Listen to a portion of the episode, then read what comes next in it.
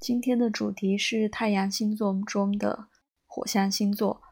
呃，昨天我们简要介绍了太阳星座，就是我们俗称的十二星座。那也介绍了太阳星座的特质。那今天我们呃主要分享的是太阳星星座火象。嗯，火象的太阳星座有三个，就是太阳白羊座、太阳狮子座、太阳射手座。嗯，那我们首先先简单介绍一下星座的分类的方法，因为跟这个今天我们讲的火象有关系。首先是四分法，就是按元素分为四类，四个象：火、土、风、水。嗯，还有一个就是三分法，三分法就是。根据星座的属性分为开创，也叫基本，然后固定和变动星座。那我们刚才说的四分法，嗯，根据元素将星座分为四类，那每四类当中就又分别有一个呃开创、固定、变动星座。还有一种就是二分法，就是阴阳性，就是更粗略的一个方法。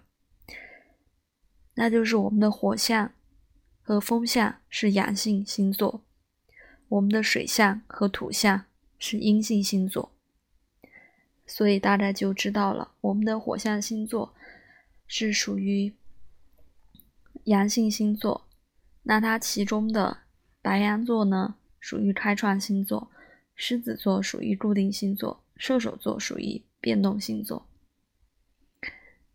那太阳。白羊、太阳、狮子、太阳、射手呢，就是火象的太阳星座。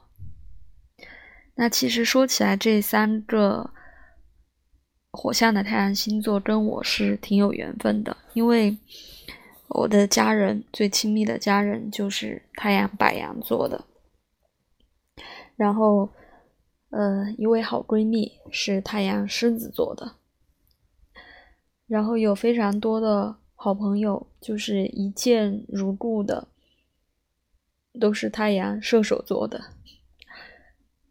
但他为什么会想到“一见如故”这这个词？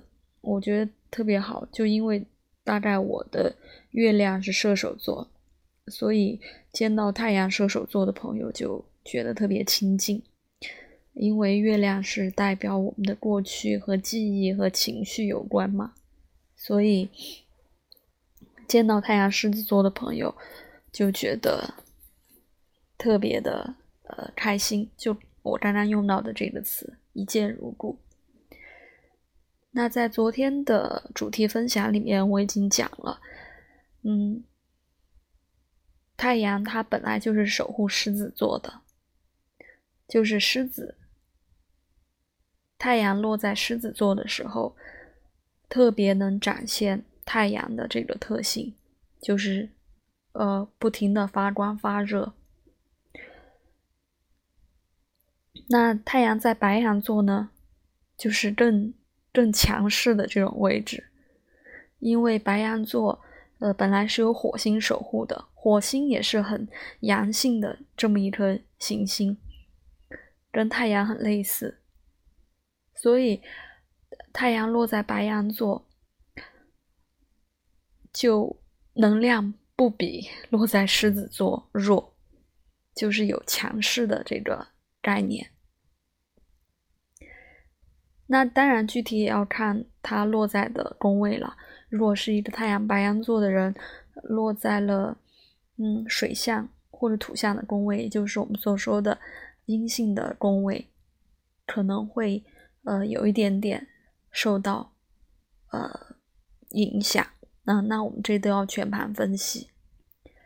还有一个就是太阳射手座，嗯，射手座呢，最近可以提，因为金星逆行嘛，又倒回去 之前喜欢的一些人，呃，喜欢的黄景瑜和窦骁都是非常典型的太阳射手座的男生，嗯，就是给人很阳光的这种感觉，外形也很也很射手座，所以